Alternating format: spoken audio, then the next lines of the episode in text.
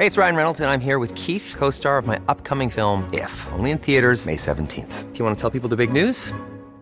All right, I'll do. Sign up now and you'll get unlimited for $15 a month in six months of Paramount Plus Essential Plan on us. Mintmobile.com slash switch. Upfront payment of $45 equivalent to $15 per month. Unlimited over 40 gigabytes per month. Face lower speeds. Videos at 480p. Active Mint customers by 531.24 get six months of Paramount Plus Essential Plan. Auto renews after six months. Offer ends May 31st, 2024. Separate Paramount Plus registration required. Terms and conditions apply if rated PG. Nada más por convivir. Política, cultura y ocio con Juan Ignacio Zavala y Julio Patán. Iniciamos.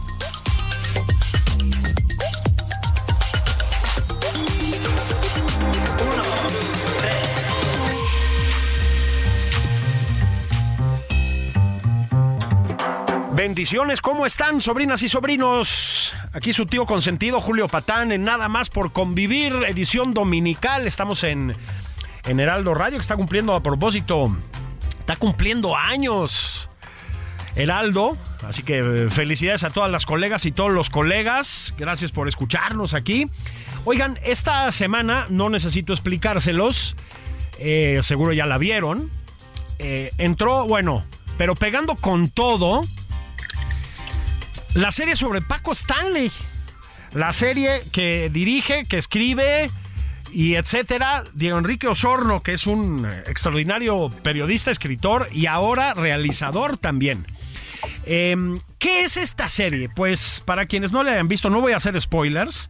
Yo diría que es una serie, sí, sobre mm, el asesinato de Paco Stanley. Sí, sobre Paco Stanley mismo, digámoslo así, un acercamiento a su vida, a su trayectoria en la televisión, sobre todo en la televisión. Pero es algo más, fíjense, es algo más. Yo creo que es un eh, tributo no, no exento de humor, a propósito, a la televisión mexicana de antes. Eh, sí, es un recorrido a la vieja televisión mexicana. Es un retrato de época. Eh, un retrato de época además muy agudo sobre un México que estaba en momentos de transición bien importantes en los terrenos de la política y también en los terrenos mediáticos. Y estaba yo viendo la serie, de veras se las recomiendo muchísimo, está muy, muy, muy bien, está ahí en VIX, como saben ustedes. Eh, y de pronto aparece a, a cuadro, en fondo negro, una, pues una persona muy importante si queremos entender la televisión en este país. Es un columnista muy leído, es una figura, él mismo una figura de la televisión. Se ha acercado a la televisión, a la mexicana y no a la mexicana. Eh, yo diría que eh, mucho más allá del estricto periodismo de los espectáculos, que está muy bien. Lo entiende, me parece, como un fenómeno cultural en toda su amplitud. Es, esta persona es muy útil, muy necesaria para la serie. Da contexto, da un contexto crítico al fenómeno de Paco Stanley. Y dije, a sus mil chambas le voy a sumar otros 40 minutos de talacha. Queridísimo Álvaro Cueva, ¿cómo estás? Qué gusto saludarte. Mi querido Julio, qué placer tan más grande. Bueno, con esta presentación que quieras que te diga, siempre saludarte es un privilegio. Hoy más, caramba, gracias. Oye, querido Álvaro, si quieres, mira, yo te, te, te contaba hace un par de días que te estaba buscando, yo decía, hay que hablar de la serie primero, hay que hablar de Paco Stanley y todo lo demás. Y a lo mejor a partir de ahí también hablar de la vieja televisión mexicana, ¿no? Yo creo que hemos tenido momentos, muchos momentos malos en la televisión mexicana y algunos momentos muy buenos, particularmente en el terreno de la comedia. Ahorita vamos para allá. Pero si quieres empecemos con Paco Stanley, con el show. Este, ¿qué serie tan potente, tan completa, tan eh, sofisticadamente narrada, ¿no te parece? A mí me parece sensacional. Creo que estamos ante un objeto que tenemos que ver completo. Sí, hay que ver el capítulo 1, pero hay que llegar al 5, porque Sí. más allá de que vamos a terminar gritando, se los juro, esto no es solo es la historia de Paco Stanley, esto no solo es la historia de la televisión, esta es la historia de nuestras vidas. Sí, sí. Por eso nos pega tan duro, porque atrás de estos esquemas, atrás de estos elementos, se esconden muchas situaciones que las y los mexicanos nos hemos negado a reconocer durante décadas, como nuestra gran, gran vinculación con la cultura popular y con los medios de comunicación. Claro. Claro, y ahí, y ahí, por eso decía yo, tenemos que hablar con Álvaro hoy, ¿no? Yo creo que tú, en tu trayectoria, a pesar de tu juventud, ya larga trayectoria, este, has entendido así la televisión, te has acercado a ella, sí, con mucho filo crítico, pero también entendiéndola con toda su importancia, con todo su peso, yo voy a volver a usar la palabra cultural, ¿no? En el sentido amplio de la, de la palabra cultura, y creo que Diego consigue esto también, ¿verdad? Pero por supuesto, Diego es uno de los mejores documentalistas de México.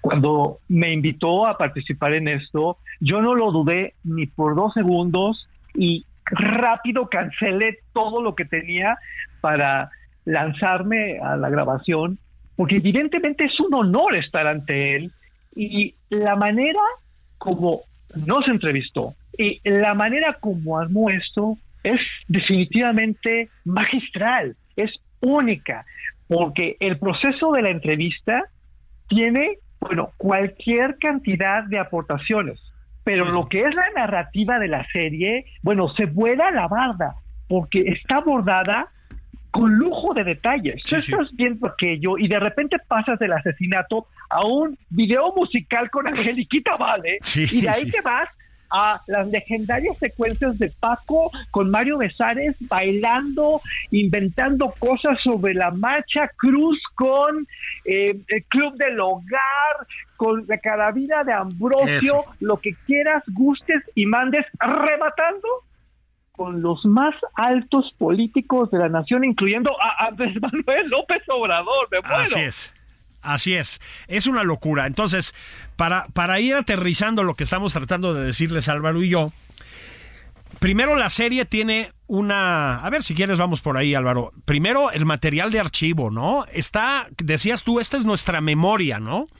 Pues sí, ¿qué material de archivo, lo que debe haber sido el proceso de edición de todo eso, ¿no? Y de rastreo de todo eso, porque se va muy atrás. Ves a, incluso a un Paco Stanley que todavía no es famoso, haciendo sus, sus pininos en la tele, luego lo ves con Madaleno. Qué cosa extraordinaria, ¿no te voló la cabeza? Muchísimo. Las audiencias no lo aprecian porque hoy con las redes sociales piensan que es muy fácil dar un clic y encontrar un material viejo. No, espérenme tantito si hay cosas que tengo que poner sobre la mesa. Cuando haces esto, tienes que investigar, pero investigar de verdad, pasar días, meses encerrados en las bibliotecas.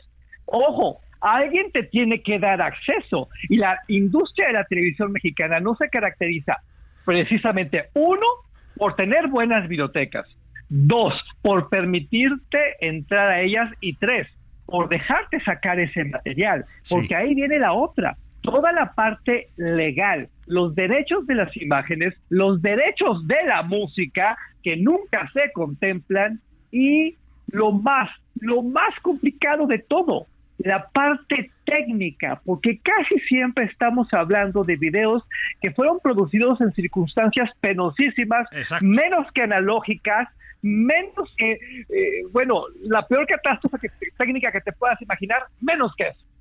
Sí, sí, sí, absolutamente. Yo te quería preguntar, de hecho, Álvaro, si llegaste a involucrarte, digamos, en esa parte del proceso. Tú tienes una eh, erudita fascinación por la televisión en México. Estaba cerca de ti, Diego, te preguntaba, te decía, ¿qué onda, Álvaro? ¿Esto dónde puede estar? ¿Anduviste por ahí? No lo sé, ¿eh? te estoy preguntando. No, no, no, para nada. Yo honor a quien honor merece. Mm. Eh, el maestro Sorno y su equipo eh, trabajaron esto como nadie, ¿ok? Yo solo fui un humilde invitado, un humilde entrevistado, pero además con un rigor ejemplar, porque yo no sabía nada. O sea, de repente me citaron en un estudio, en un lugar de la Ciudad de México, pero yo no sabía quiénes más iban a estar. Yo no, sí me explicó, había una eh, suerte de gran pulcritud periodística para genuinamente crear algo importante. porque sí, sí pesan estas situaciones. Sí es importante que tú no sepas qué, va, qué, qué van a tomar de lo que dices. A lo largo de mi carrera yo he participado en cualquier cantidad de documentales, de entrevistas, programas especiales, y casi siempre me da mucho coraje porque ahí me tienen encerrado una hora o más y sacan cuatro segundos. Sí, sí.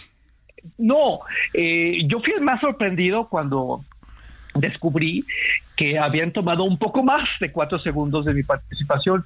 E insisto, para mí es un gran, gran honor y nunca me voy a cansar de expresar. Oye Álvaro, eh, vamos si quieres ya a la figura de Paco Stanley. Mira, te, lo, voy a... Que, es, es, extraordinaria. Mira, te, lo cuento, se los cuento desde, primero desde un ángulo personal, este programa no se trata de mí, pero, a ver, este, yo como un hijo de una familia de clase media ilustrada, este, con sus prejuicios hacia la televisión y etcétera, veía a Paco Stanley tal vez con una pequeña cuota de culpa. Y decía yo, pues la verdad me reía mucho. Bueno, ahora que lo he vuelto a ver, ya creo libre de esos prejuicios. A ver, ese hombre tenía muchísima gracia, Álvaro. Si era más allá de su eh, tormentosa biografía, digamos, si estás de acuerdo que tenía un talento natural para la conducción y para incluso para el humor extraordinarios, ¿no? ¿No te quedaste con esa impresión? Paco Stanley era un genio. Sí, sí. Yo lo critiqué mucho durante su carrera. La hemeroteca no me dejará mentir, pero estamos genuinamente ante un verdadero talento de la industria de la comunicación. Por si esto no fuera suficiente, estamos ante una ejemplar historia de éxito, la de un hombre que salió de la más absoluta pobreza, que viene de una familia absolutamente convencional, disfuncional, problemática, y que haciéndose a sí mismo y aprovechando su talento, se fue colando, se fue colando hasta alcanzar la cima. Por eso él, a diferencia de muchos comunicadores de hoy, tenía esta enorme capacidad para empatizar con las audiencias, para embonar con la gente más humilde de México, que es la que democráticamente hace a la industria del entretenimiento, a la industria de la televisión. Como lo comento en la serie, este señor era un locutor nato, tenía una voz preciosa, tenía una dicción inmejorable, pero ojo, también dominaba un arte que ya no usamos mucho, que es el de la declamación. Sí, sí, yo, sí. Yo tengo aquí mi disco de poesía ¿De veras? narrado por Paco Stanley, te lo juro por Dios, cuando quieras te lo llevo. Es, es que era básico para las familias de clase media de mis tiempos. Y, sale Paco, guapísimo, también lo tengo que decir, en la portada, eh, con el brindis del poemio y todo aquello que escuchado en su voz, bueno, de transportaba.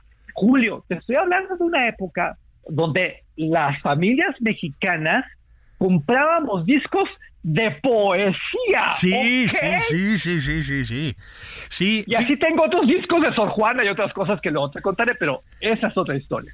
Qué, qué bonito lo que dices, estamos este, distrayéndonos un segundito, pero eh, me acuerdo que Álvaro, que alguna vez decía, me parece a mí que José Emilio Pacheco, que no es verdad que en México la gente, que a la gente no le guste la poesía. Lo que pasa es que lee y sobre todo declama y escucha una poesía, una poesía si tú quieres popular, de raigambre romántica y etcétera, que es otra muy distinta a la que luego le gustan los sectores digamos más intelectuales. Bueno, Paco Stanley entendía muy bien eso. Yo me acuerdo mucho de los promocionales ahí entre flores, absolutamente kitsch, ¿no? Mira, para que la gente entienda, todos hemos visto hasta el cansancio un espectáculo que se llama El Tenorio Cómico. Claro. Voy a decir una cosa muy violenta, pero Paco Stanley, con ese talento que tenía para vincular ventanas, para vincular culturas, a propósito de la poesía, a propósito de lo que sabía, hace de El Tenorio un espectáculo popular que va degenerando, degenerando y degenerando en él mismo, porque él hizo el tenorio cómico, hasta transformarse en esta gran manifestación que año con año se presenta en México. O sea, de ese tamaño eran estas aportaciones que no se le reconocen al maestro Paco Stanley. ¿Cómo no? Mira, qué, qué, qué importante lo que estás diciendo, porque esa es otra cosa que también nos gusta en México. El teatro, ¿no? Bueno, pues esto, eh, nos gusta el teatro y él también supo conectar con eso. Ahora, a ver si coincides conmigo, Álvaro. Em, la serie es, está muy, muy bien narrada eh, por muchas razones. Una de ellas es que es una especie de descenso a los infiernos, digamos, ¿no?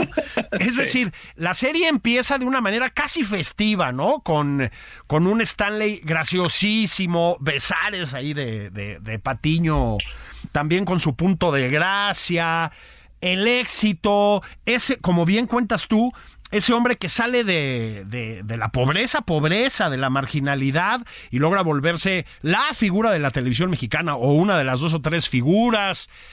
Empieza muy luminosa la serie y de pronto, no quiero hacer spoilers, ¿verdad? Pero ¡pum! Empiezan los golpazos, ¿no? Y entra Stanley, más allá de su final terrible, Álvaro, en un camino de degradación espantoso, ¿no? Es una historia que tiene muchas lecturas.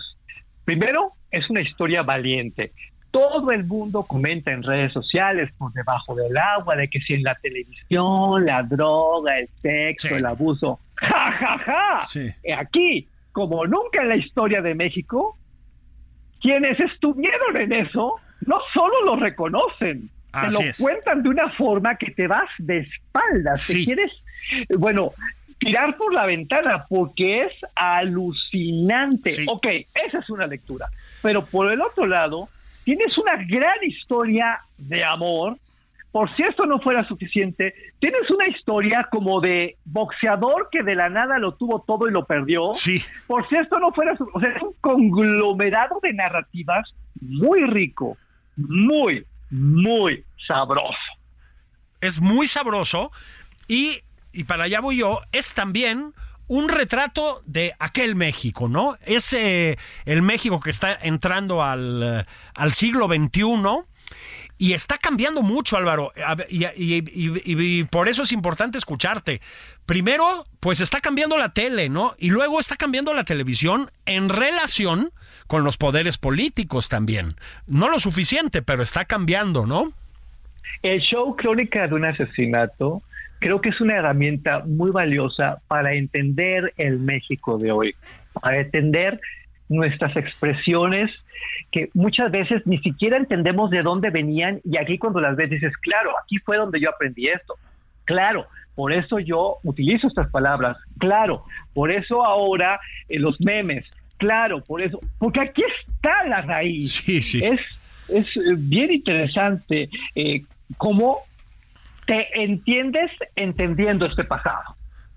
Absolutamente. Fíjense, Paco Stanley, esto, para, para, darles un poco de contexto, eh, bueno, todos, todos lo sabemos, nace, crece, se desarrolla en Televisa, alcanza un éxito extraordinario en Televisa, y luego pasa a TV Azteca. Es lo que quiero decir con esto es que también es un momento en que TV Azteca se vuelve, Álvaro, un factor de competencia en la televisión mexicana. Eso también era muy nuevo, ¿no? Todo lo que vimos en ese momento no solo era nuevo, era rudo, era violento, era escandaloso, porque en el caso de los medios de comunicación, en efecto, todos queríamos acabar con el monopolio, pero en la política todos queríamos acabar con el otro monopolio. En la telefónica, todos queríamos acabar con ese monopolio. En la refresquera, todos queríamos acabar con ese monopolio. En las hamburguesas, todos que, vaya, lo vieras por donde lo vieras, todos queríamos cambiar. Todos queríamos irnos para el otro lado. Tal vez a lo güey, pero todos queríamos renunciar a eso que nos tenía tan mal, porque ya también nadie lo recuerda. Estábamos muy mal en cuanto a violencia, estábamos muy mal en cuanto a economía, estábamos muy mal en cuanto a recursos. Estábamos bien hundidos, ¿eh, Julio? Sí, cómo no, cómo no, eran años muy difíciles, ¿no? Y, y veníamos de una crisis económica brutal y todo lo demás. Miren, estoy platicando con mi querido Álvaro Cueva sobre el show Crónica de un asesinato, que como saben ustedes, es la, la serie estrenada apenas esta semana, la encuentran en VIX, sobre Paco Stanley, el asesinato de Paco Stanley y el contexto del asesinato de Paco Stanley. De todo eso hemos estado platicando. Voy a hacer, si me permites, Álvaro, si me lo permiten, una brevísima pausa para que se vayan por una cerveza al refrigerador, por lo que ustedes quieran. Regresamos a platicar si te parece Álvaro, ya propiamente del, del, asesinato, digamos, de lo que se... No, no, voy a, no vamos a contarles lo que nos cuenta la serie, porque pues medio spoilearíamos, pero nos vamos a acercar un poquito al asesinato y si quieres, luego nos ponemos nostálgicos y platicamos un poco de la televisión mexicana en su camino hasta Paco Stanley. ¿Qué te parece Álvaro? Me encanta la idea. Vámonos a corte y regresamos. Eso, padrísimo. Volvemos enseguida nada más por convivir. Niñas y niños, no tardamos nada.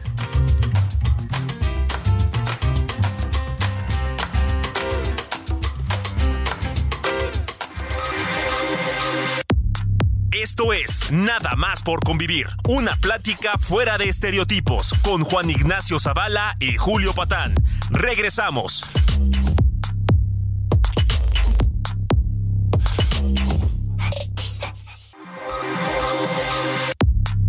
Ya estamos de regreso en Nada más por convivir. Aquí Juan Ignacio Zavala y Julio Patán.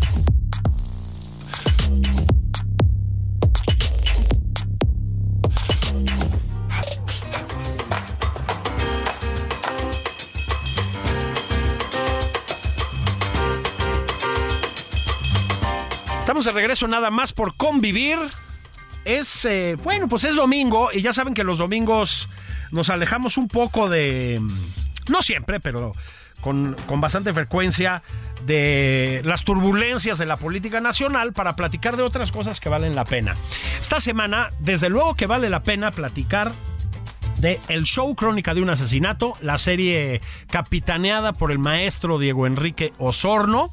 Seguramente lo recuerdan, por ejemplo, por 1994 en Netflix, una serie sobre ese año brutal que también es extraordinaria, serie documental. Este, bueno, esta habla del asesinato de Paco Stanley y lo estoy platicando con mi amigo Álvaro Cueva. No se me ocurre quién puede saber más de la televisión en este país.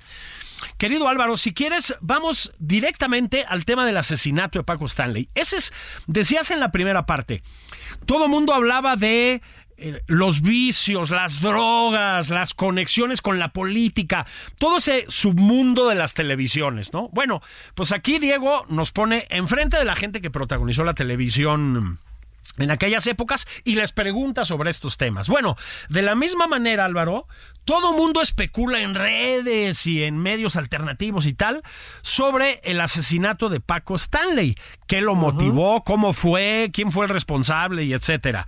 Híjole, aquí también se metieron hasta la cocina, ¿no? Es impresionante la investigación Hiring for your small business? If you're not looking for professionals on LinkedIn, you're looking in the wrong place. That's like looking for your car keys in a fish tank. LinkedIn helps you hire professionals you can't find anywhere else, even those who aren't actively searching for a new job but might be open to the perfect role. In a given month, over 70% of LinkedIn users don't even visit other leading job sites. So start looking in the right place. With LinkedIn, you can hire professionals like a professional. Post your free job on linkedin.com slash people today. Los testimonios, todo lo que forma parte del show Crónica de un asesinato, muy específicamente cuando hablamos de ese día, ese 7 de junio de 1999, porque vamos más allá de cualquier cosa que se haya hecho antes, ¿eh? porque muchas veces se contó esta historia, pero nunca se había contado con este rigor periodístico, con esto que tanta falta nos estaba haciendo. ¿Por dónde quieres que comience, mi Julio? Porque esta historia da para mucho. Sí, pues si quieres, a ver, es que, insisto, aquí estamos en una franja delicada, Álvaro y yo, porque somos de los que no nos gusta eh, eso, spoilear las series, pero A ver si estás de acuerdo. Tiene Diego y su equipo una capacidad extraordinaria para, casi voy a decir, hacer la mejor, en el mejor sentido, ¿no? Un muy buen periodismo de nota roja, pero en el mejor sentido, ¿no? No, no un periodismo alarmista, ni mucho menos, ¿no? Híjole, periodismo de investigación criminal a fondo, Álvaro. Tremendo, ¿no? A ver, tenemos aquí los testimonios, bueno, hasta de los meseros que estaban en el charco de las ranas aquella mañana. Exacto. No les faltó una sola voz. La gente que ya murió está perfectamente bien representada por voces autorizadas, por gente que sabe. Y lo que dicen es revelador, pero más allá de lo imaginable. Fue un momento muy peculiar para la historia de México y aquí es donde yo, sin spoilear, quiero poner algo sobre la mesa todos y todas en México recordamos y se nos llena la boca hablando del fenómeno mediático que vivimos el 11 de septiembre de 2001 cuando lo de las Torres Gemelas, ¿se acuerdan? Claro. Eh, vas a cualquier universidad y no, no, no, qué barbaridad las coberturas. Cuando mataron a Paco Stanley, tuvimos un fenómeno igual o superior, pero claro, como es Paco Stanley, claro, como es México, claro, como es cultura popular, pues no pesa tanto como las Torres Gemelas. Perdónenme, pesa tanto o más. Y ahí están todas las pruebas para que ustedes lo vean. Por eso sí hay que conocer este material, por eso sí hay que ver toda la serie. Que por cierto, Julio ha tenido un éxito de millones y millones y millones de mexicanas y mexicanos y ha tenido varias repeticiones en televisión abierta porque la gente la está pidiendo. La gente quiere entender, la gente quiere saber. Eso también se me hace muy sintomático. Sí, sí, absolutamente. Diego se va a poner insoportable, mano, ¿no? Ya no, ya no nos va a querer hablar, Álvaro. Este, no, no es cierto. Diego viene y, y por eso ponía su nombre en la mesa. Hay que también entender que es un hombre que viene del periodismo, em, incluso en una franja de su carrera eh, del periodismo cultural, eh, en principio del periodismo escrito, con eh, muy buenos resultados, además. Ya hace tiempo que fue em, compaginando, digamos, esa faceta profesional con la de pues el primero con el periodismo no escrito, sino el periodismo, vamos a decir así, televisivo, y luego ya incluso con el documental. Es un documentalista, como decías tú, Álvaro. Y creo que esas dos cosas, ser un documentalista y ser un periodista, son lo que marca esta serie, ¿no? Le da ese plus de calidad. Tuve el privilegio de charlar con él en mi podcast, La Cueva de Álvaro, porque sí me llama mucho la atención que una figura de su tamaño se haya fijado en Paco Stanley. Sí, sí. A ver, Diego Enrique habla de los Zetas. Diego Enrique habla del caso de la Narvarte, acá donde mataron periodistas. Eh, ya sabemos. O sea, él maneja, bueno, la artillería pesada cuando se trata de fuentes periodísticas. Y Paco Stanley finalmente ha sido mal etiquetado como una historia de la prensa del corazón, como una historia de la prensa que en México mal llamamos de espectáculos. Perdónenme, no. Y a las pruebas me remito a el show y Crónica de un asesinato. Cuando ves aquello, tú entiendes que esto es tan trascendental como cuando mataron a Colosio. Sí, sí. Esto es tan fundamental como el error de diciembre. O sea, sí estamos ante un acontecimiento que cambió la historia, no solo de los medios, no solo del espectáculo, cambió la historia de este país. No les voy a dar detalles porque tienen que enterarse y tienen que llegar al final, pero sí está muy gruesa. Está muy gruesa. Si quieres, Álvaro, ahora sí, vamos a ponernos sabrosamente nostálgicos, ¿no? Cuando uno llega a mi edad, se, empieza a volver adicto a la, nostalgia. Miren, la, serie de Paco Stanley empieza, como tiene que empezar, bueno, casi empieza, con su, eh, su paso exitosísimo de la mano de Madaleno, el Club del Hogar. Álvaro, ponnos en contexto. Dinos qué significó, porque hay mucha gente joven que nos escucha y que pues de plano no se acuerda de eso o ni se enteró. Dinos qué significó el Club del Hogar para la televisión mexicana, el peso que tenía, ¿no? Te voy a dar dos datos que son muy reveladores. Primero, antes que esto, Paco Stanley es una de las últimas historias de una figura que pasa de la radio a la televisión. Sí, señor. En los primeros años, en las primeras décadas de la historia de la televisión mexicana, la gente no venía de las escuelas de comunicación, la gente no venía de las universidades, la gente venía de la radio. Primero tenías que ser locutor, primero tenías que hacer una carrera en radio o en prensa escrita y de ahí dabas el salto. Paco Stanley comenzó muy humildemente como locutor en la radio mexicana. Así es. Se hizo famoso en la XCW por menciones comerciales, por primeras por pequeñas participaciones hasta que ya pasa la tele. Cuando pasa la tele, entra a El Club del Hogar. ¿Qué era el Club del Hogar? No solo era un programa tan legendario como En Familia con Chabelo, lo que pasa es que era de otra época. Claro. El Club del Hogar fue el primer formato creado por la industria de la televisión mexicana, 100% mexicano. No fuimos y se lo copiamos a los gringos, no. Lo inventamos nosotros apoyándonos en nuestra experiencia precisamente en la historia de la radio. Era, palabras más, palabras menos, como lo que hoy entendemos como un programa de revista, pero más aterrizado en la legendaria revista popular del teatro mexicano. Sí. De lo que se trataba era de que los locutores vendieran cosas mientras entretenían a la gente con lo que se les ocurriera. Así de fácil, así de complicado. Sí, sí.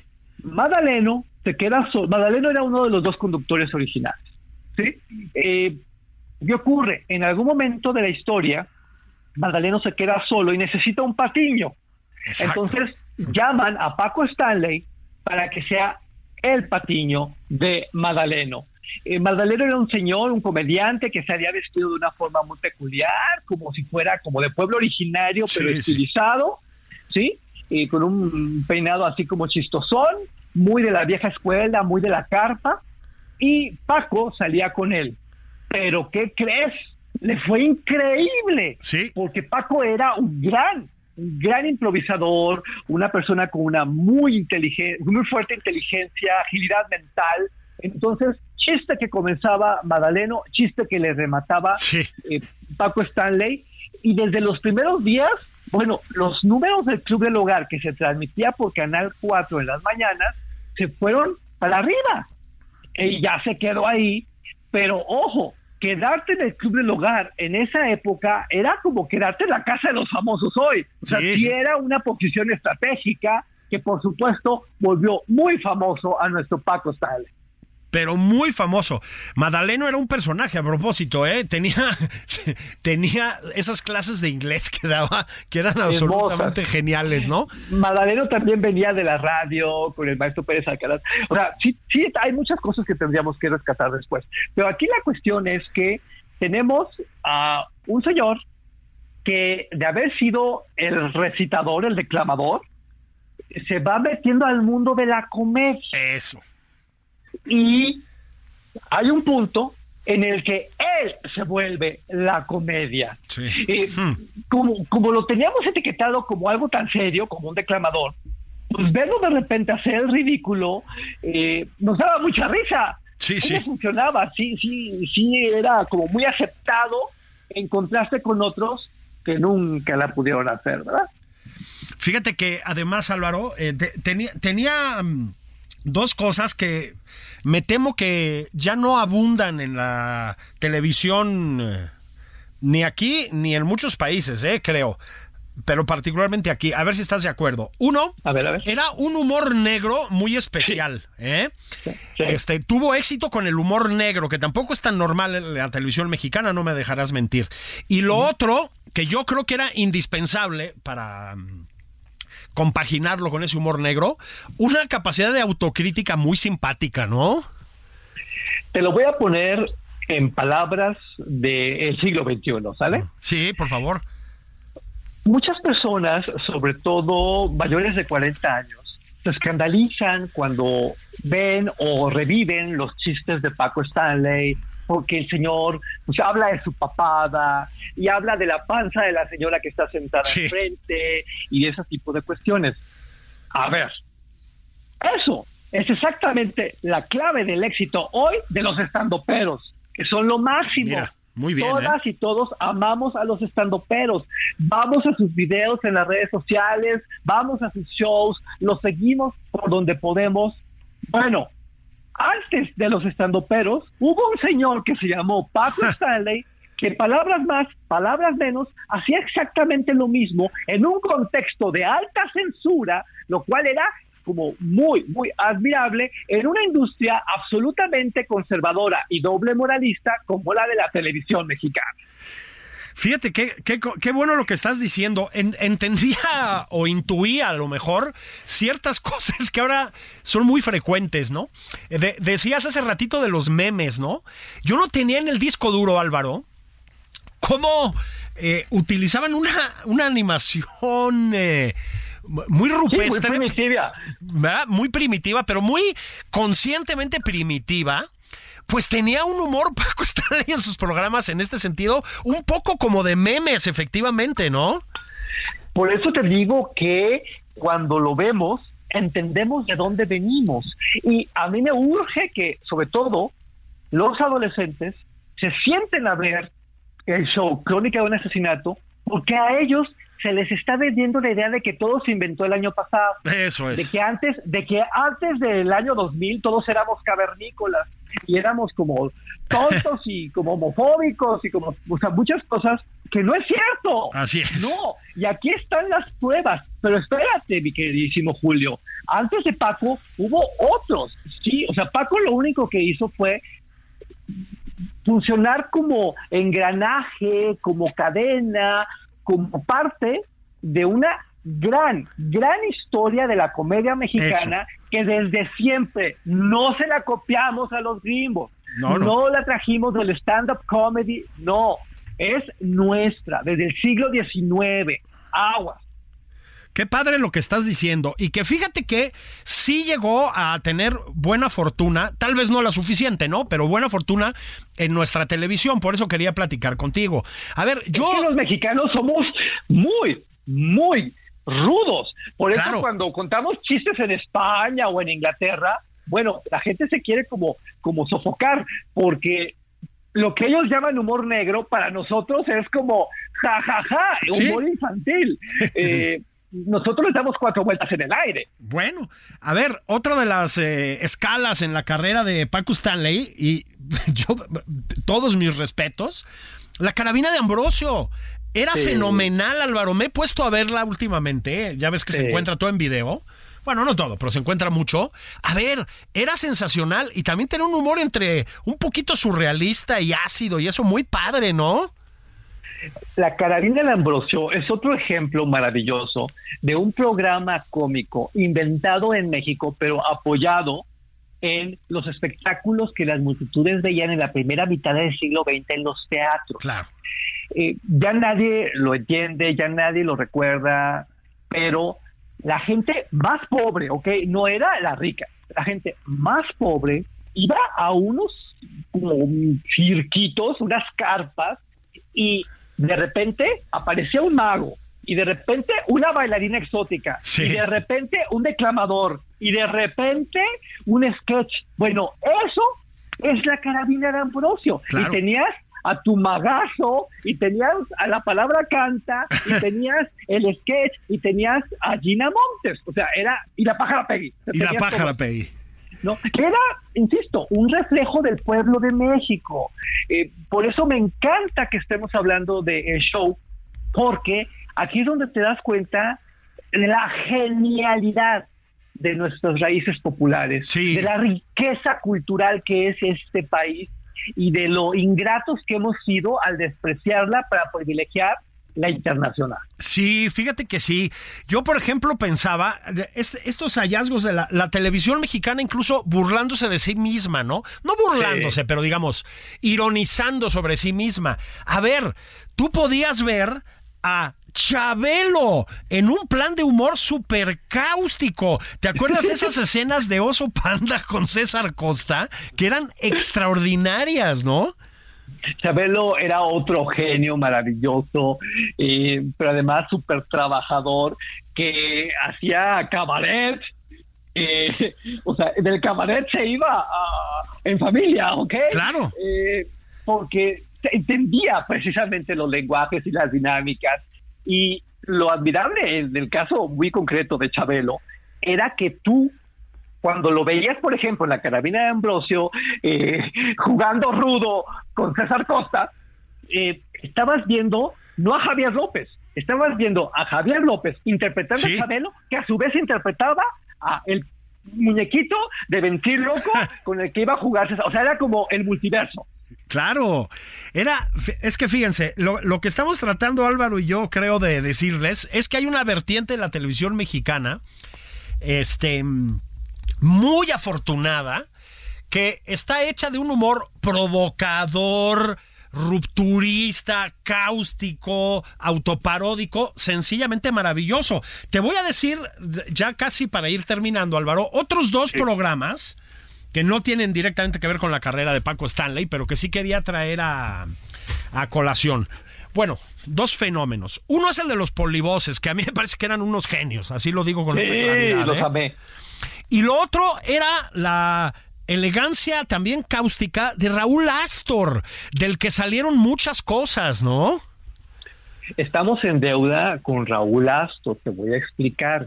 Él no solo fue el que hizo No Empujen para nosotros. Exacto. Antes de nosotros, Raúl Astor fue uno de los primeros productores de telenovelas que hubo en nuestro país. Empezó casi al mismo tiempo que Valentín Pinstein. Sí. Empezó siendo nadie, recién desempacado de Argentina y con aportaciones súper interesantes. Él, a él le debemos, por ejemplo, esta programación que llamamos de trenecito, donde, vaya, a ver, lo voy a poner en palabras de 2023. Queridísimo Julio, ¿tú alguna vez has maratoneado una serie? Claro. Ok, ¿sabes quién inventó la maratoneada? Raúl Astor, en 1962. Luego te cuento. O sea, eso era genialidad.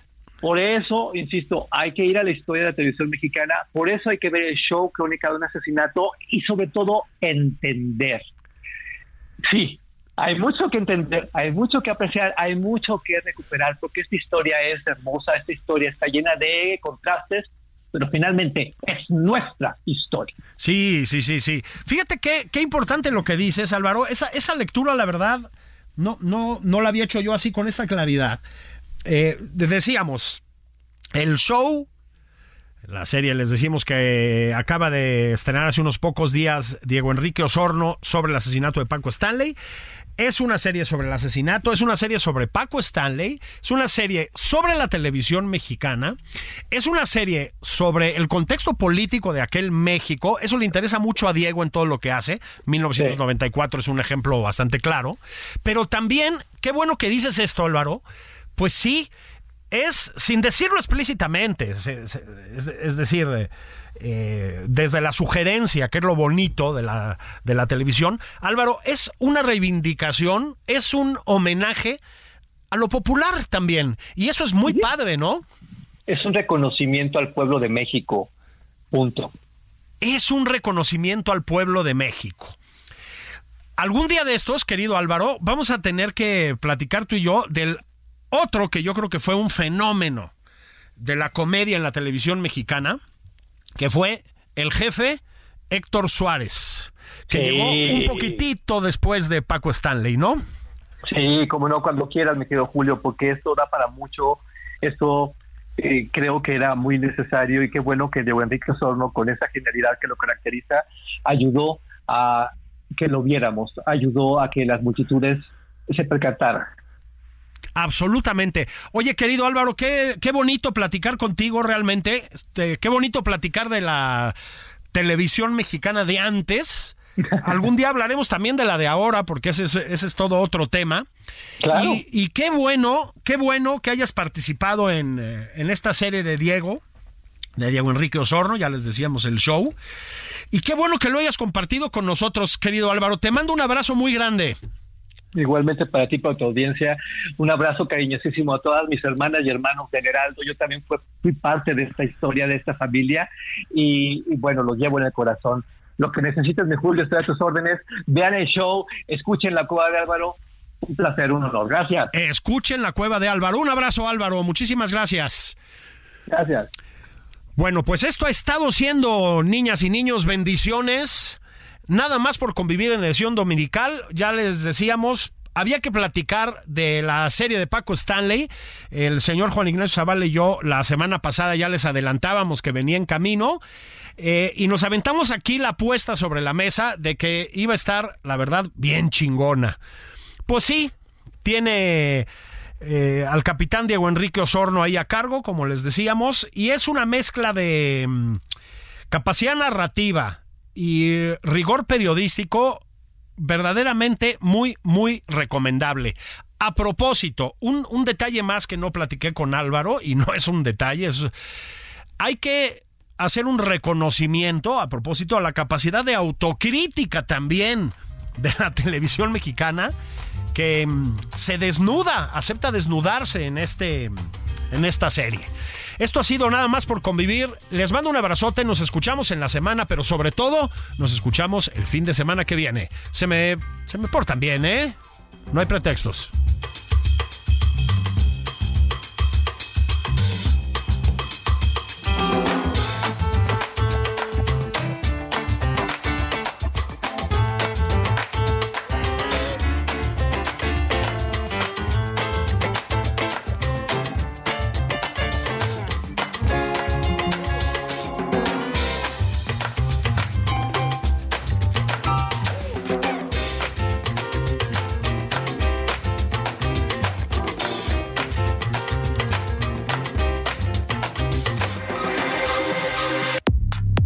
Esto fue Nada más por convivir, el espacio con política, cultura y ocio, con Juan Ignacio Zavala y Julio Patán.